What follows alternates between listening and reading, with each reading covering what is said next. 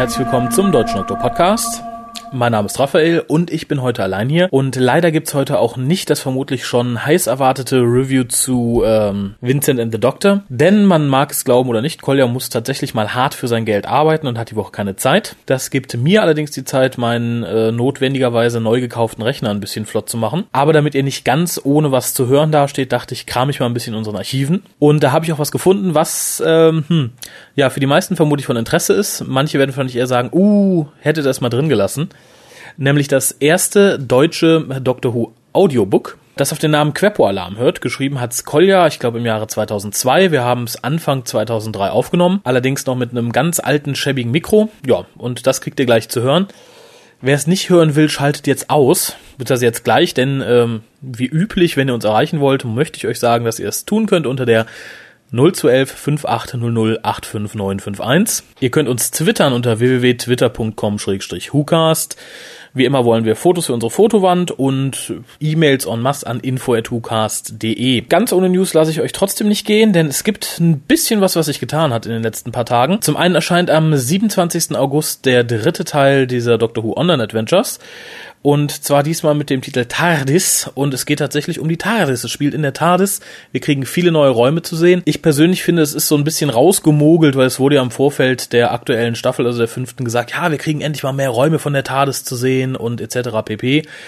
Äh, jetzt kriegen wir sie nur in Form eines Computerspiels. Allerdings, da das Ganze von Stephen Moffat geschrieben ist, denke ich, kann man das Ganze auch für Kanon nehmen. Äh, wenn wir schon beim Thema Spiele sind, äh, es erscheinen demnächst, äh, ich denke Ende des Jahres, so Oktober rum, zwei Spiele für Nintendo-Konsolen, nämlich einmal für den DS das Spiel Doc Doctor Who Evacuation Earth, auf dem Daleks auf dem Cover zu sehen sind, und für die Wii Doctor Who Return to Earth mit Cyberman im Schlepptau. Es ist noch nicht mehr über die Spiele bekannt. Wenn es was Aktuelles gibt, äh, ja, informieren wir euch natürlich. Ich find's gut. Ich besitze leider keine Nintendo-Konsole mehr, aber Nintendo war immer meine erste Wahl bei Konsolen. Und ich liebäugle auch ein bisschen mit der Wii, dass man sich zumindest mal leid mit dem Spiel, aber ich warte da erstmal ab, wie das Spiel ist, denke ich. Kann natürlich auch ein Griff ins Klo sein. Kein Griff ins Klo waren die Doctor Who Proms dieses Jahr, die waren nämlich richtig gut. Und für die Leute, die sie nicht nur hören, sondern auch sehen wollen, gibt's sie, wie immer natürlich gekürzt, im Fernsehen zu sehen, und zwar am Montag, dem 6. September um 8.30 Uhr PM britischer Zeit. Das Ganze ist, glaube ich, auf eine Stunde rund runter gekürzt. Die ganzen nicht Doctor Who-relevanten Lieder sind rausgeflogen. Ähm, ja, ich denke, es ist auf jeden Fall lohnenswert, wird früher oder später bestimmt auch irgendwo im Netz auftauchen. Was auch im Netz aufgetaucht ist, aber jetzt nicht mehr nötig ist, es sich runterzuladen, ist die äh, komplette erste Staffel von K9, dieser australischen K9-Serie. Die erscheint nämlich am 29. September als DVD-Box in Australien. Äh, Release-Termin für England ist noch nicht bekannt. Äh, relativ häufig hat man aber auf den australischen DVDs auch den äh, Region-Code, dass man sie hier abspielen kann. Also für die Leute, die es bisher verpasst haben und gern wissen wollen, wie unser regenerierter Robodoc sich schlägt, vielleicht mal dick im Kalender ankreuzen. 29. September. Ja, das war's im Endeffekt auch schon. Wie gesagt, ich entlasse euch jetzt in unser uralt Hörbuch Queppo-Alarm. Wünsche euch viel Spaß Reviews und kurze Kommentare wie immer gerne gehört, gesehen, gelesen. info.hucast.de. Im Anschluss an die Geschichte gibt's die relativ kläglich wenigen Outtakes, die aber trotzdem ganz lustig sind. Und ich verabschiede mich mal bis nächste Woche, dann höchstwahrscheinlich mit Kolja und Vincent. Bis denn!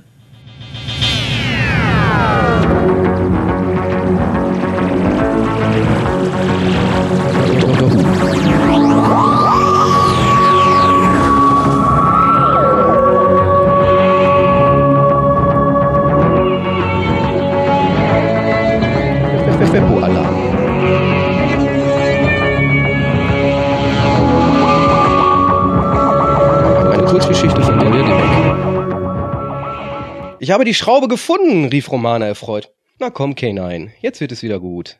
Sie beugte sich zu ihrem robotischen Begleiter hinab und begann, ihn erneut auseinanderzunehmen.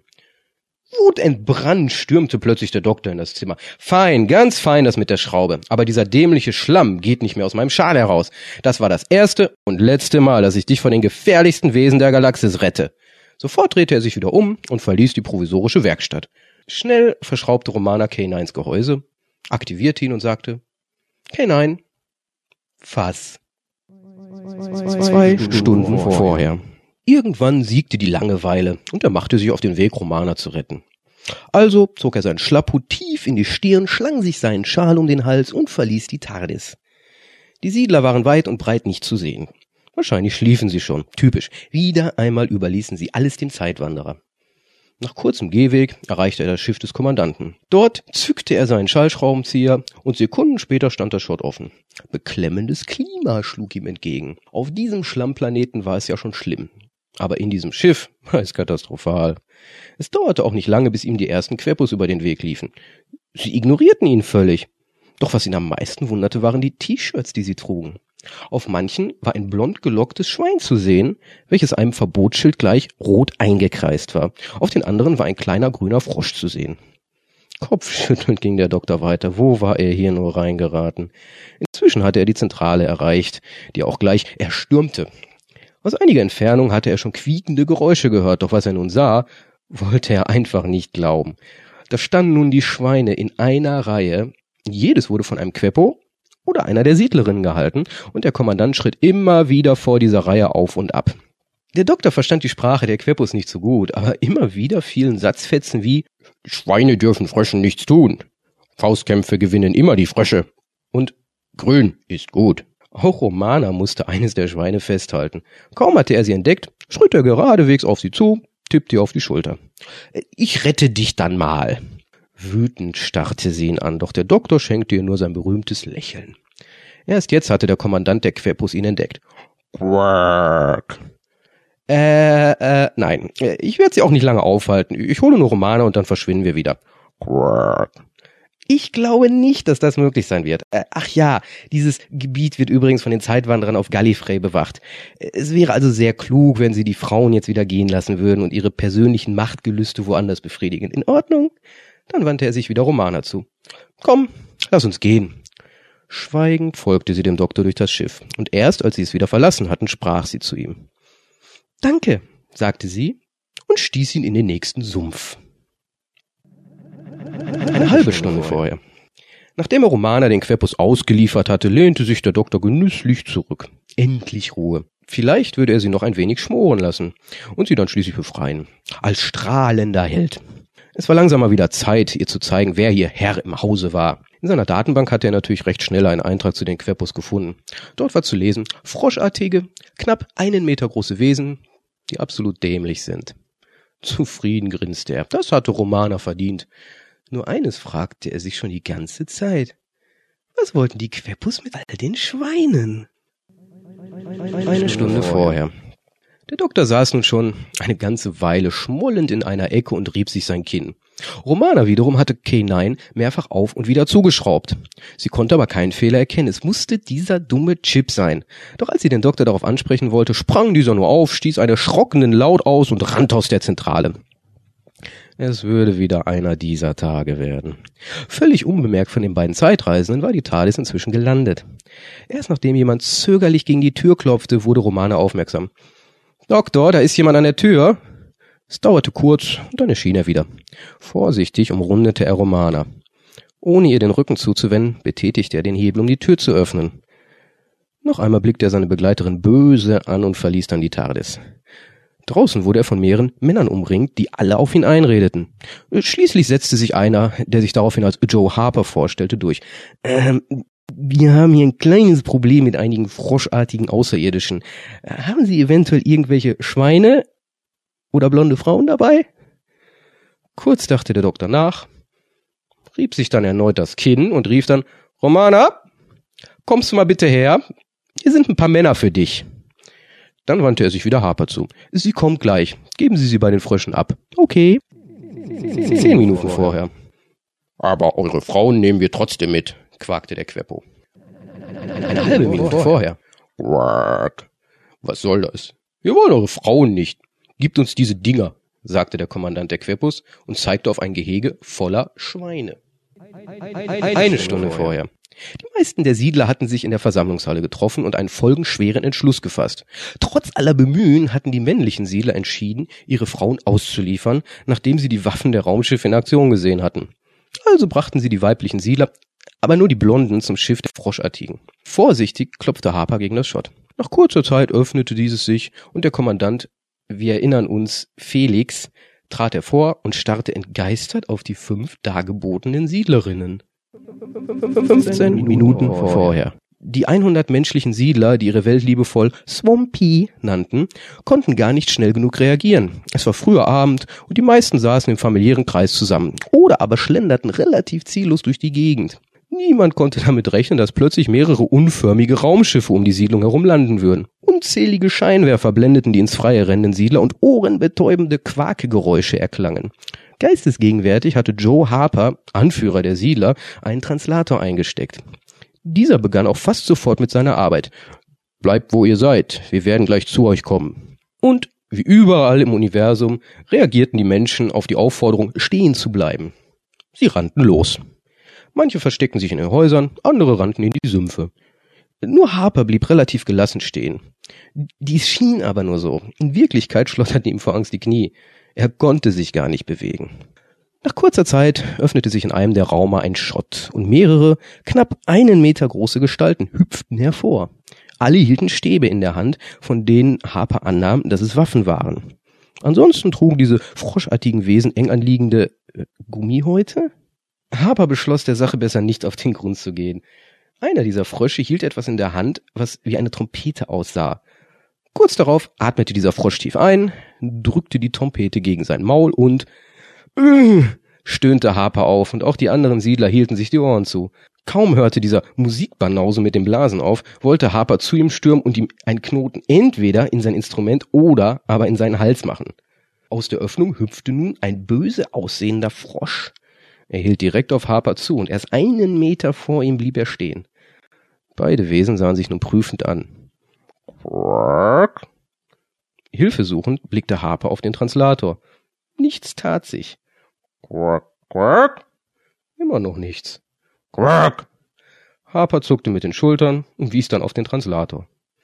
Der Froschartige blickte ihn daraufhin durchdringend an und nahm ihm schließlich das kleine Gerät aus der Hand. Er besah es von allen Seiten, schüttelte es einmal und schlug dann mit der rechten Faust auf den Translator. Schließlich gab er ihn wieder zurück. Hm, danke. Quack, sagte der Queppo-Kommandant nur. Und der Translator übersetzte. Oh, bitte. Gar kein Problem. Nur weil ihr so primitiv seid, heißt das ja nicht, dass ihr auch dumm sterben müsst. Wir sind übrigens die Quepos, die Beherrscher dieses Raumsektors und somit Herren über Leben und Tod auf diesem Planeten. Entsetzt blickte Harper den Translator. Und das alles in einem Quark? Äh, äh gut. Ich bin übrigens Joe Harper, der, der Anführer dieser Leute hier, und ihr seid Quark. Ich bin Kommandant Felix, Großflottenadmiral fünfter und Langzungenträger vierter Klasse. Außerdem gehören mir persönlich drei Sonnensysteme und ich bin Gubbel-Gubbelmeister. Harper beschloss darauf besser nicht einzugehen. Stattdessen fragte ihn, äh, und ihr wartet, dass wir uns jetzt ergeben? Siegessicher, antwortete der Kommandant, nachdem er der Übersetzung des Translators zugehört hatte. Quack, quack, quack, quack, quack, quack, quack. Entsetzt starrte Harper den Frosch an. Nach einer Minute Rechenzeit reagierte der Translator. Ja, äh, nun gut, äh, wir sind friedliche Siedler.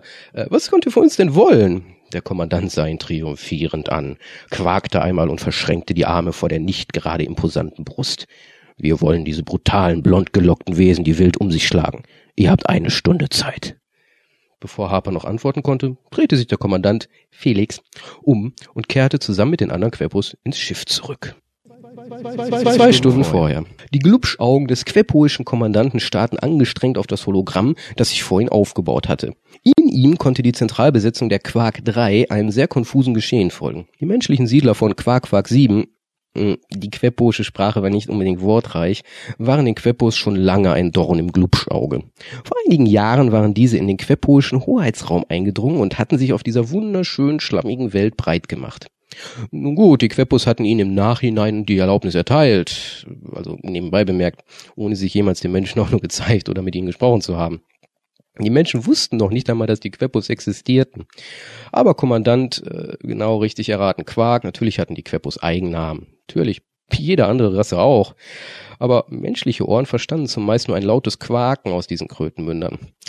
Also, der Kommandant Quark konnte und wollte diese Entscheidung nie gutheißen. Ausgerechnet auf diesem wunderschönen Stück Sumpfland mussten sich die Menschen niederlassen, ohne zu ahnen, welche wunderbare Brutstätte für ist mir natürlich peinlich, aber ähm, es sind Quarkfliegen, die damit den Querpus vorenthielten. Seit nunmehr sechs Monaten befand sich also die Quark 3 in der Umlaufbahn von Quark Quark 7 und Kommandant Quark ließ jeden Schritt, den die menschlichen Siedler taten, aufs genaueste überwachen. Er wartete nur auf den Moment, in dem diese Kurzzungen einen entscheidenden Fehler machen würden. Und dann würde er sie aus dem Universum fegen. Natürlich werde er dies auch sofort als Grund dafür verwenden, der gesamten Menschheit den Krieg zu erklären, sodass die übermächtige Armee der Quepos diese minderwertige Rasse für immer ins Reich des ewigen Nicht-Quakens befördern könnte. Er wollte sich schon wieder abwenden und sich auf den Weg zu einem Schlammbad machen, doch der überraschte Aufruf seines ersten Offiziers, ihr wisst schon, erster Offizier Quark, hielt ihn zurück. Dann sah auch er es. In dem Hologramm war einige Siedler zu erkennen, die gerade selber auf ein Hologramm starten.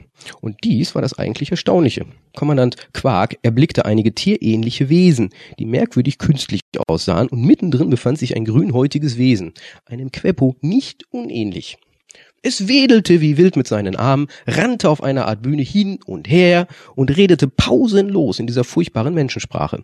Für kurze Zeit war dann diese Gestalt verschwunden und Kommandant Quark konnte beobachten, wie die Menschen immer wieder über etwas lachten. Und dann sollte etwas passieren, was das Leben der Queppos auf immer verändern sollte. Wieder tauchte dieser kleine Grünhäutige auf und redete gestikulierend auf ein etwas größeres, aber wesentlich breiteres Wesen mit einer, äh, wie die Menschen es bezeichneten, Lockenfrisur ein. Dieses Wesen schien sich von den Grünhäutigen einschüchtern zu lassen, und die Queppos, die all dies sahen, ließen ein triumphierendes Lachen hören. Jawohl, quakte einer, der Grüne lebe hoch. Die anderen stimmten mit ein, doch genauso schnell wie es begonnen hatte, hörte ihr Lachen auf. Das fette, gelockte Wesen hat mit einem Arm ausgeholt und den Grünhäutigen geschlagen. Dieser flog daraufhin quer durch einen Raum. Entsetzt blickte der Kommandant in das Hologramm. Die menschlichen Siedler lachten. Sie lachten. Voller Grauen blickte er sich um. Seiner Zentralbesatzung ging es genauso. Sie dachten alle nur noch an Rache für das kleine, grüne Geschöpf. Der Kommandant richtete sich zur vollen Queppo-Größe auf und quakte, das bedeutet Krieg. Zehn Minuten vorher woanders. Auf Romanas Gesicht wechselten sich unterschiedliche Gefühle ab. Zuerst Verwirrung, dann Entrüstung, Unverständnis und schließlich Wut. Ungestümt sprang sie auf und gab dem Doktor einen Kinnhaken. Fünf Minuten vorher. Ich weiß auch nicht, wo die Schraube hingerollt sein könnte, halte es durch den leeren Raum. Langsam kroch der Doktor wieder aus dem Werkzeugschrank hervor. Romana? Suchen blickte er sich um. Noch einmal erklang die tiefe Stimme. Romana? Dieses Mal schon ein Tick lauter. Auch auf dem Gang war sie nicht, also begann er seine Suche durch die TARDIS. Erst im Kontrollraum fand er sie. Ihre zierliche Gestalt hockte am Boden. Sie saß mit dem Rücken zur Tür, konnte ihn deswegen nicht sehen. Dennoch wusste sie genau, dass er da war. Es geht ihm nicht gut, Doktor. Energisch stampfte er durch den Kontrollraum, drückte ein paar Tasten, die eigentlich nichts bewirkten, außer ihn noch energischer erscheinen zu lassen.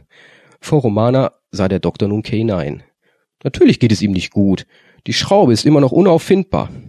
Romana sah ihn nun vorwurfsvoll an. Das wäre jetzt alles nicht notwendig, wenn du nicht diesen unglaublich dämlichen Eifer gehabt hättest, ihm den neuen Letni 300 Prozessor einzubauen.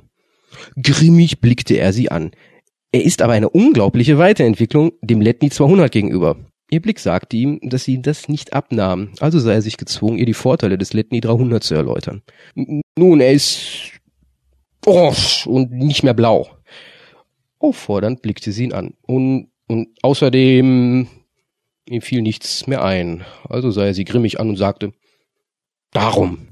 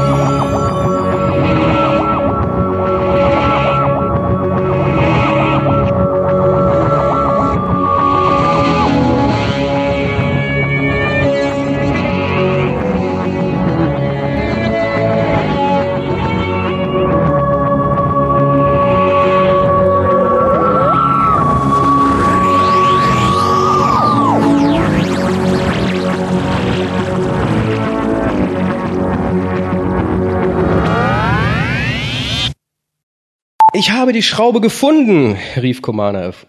Commander. Commander. Commander 1,5. Aber diese dämliche, bläh. Dort zuckte er seinen Schalzraum.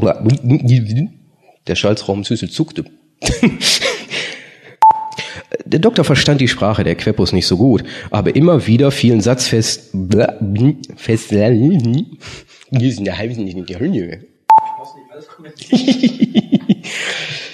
Kaum hörte dieser Musikbanause mit dem Blasen auf, wollte Harper zu ihm stürmen und ihm einen Knoten entweder in den Das habe ich gesehen. Nur weil ihr so primitiv, primitiv, primitiv, ist ich, ist ich amerikanischer Frosch in eine, in eine britische Fernsehserie, in eine britische Serie. Yeah, Perry's Freund, Perry's guter Froschkollege von der Muppet Show. Wieder tauchte dieser kleine Grünhäutige auf und redete gestikulierend auf ein etwas größeres, aber wesentlich breiteres Wesen mit einer, äh, wie die Menschen. Charlie Pollard and Adventuring Adventurers. Unser Gast für diese Woche. India Fischer. Applaus. Das fette, gelockte Wesen, wir erinnern uns, India Fischer. Es passt. Krieg. Felix W. Felix W.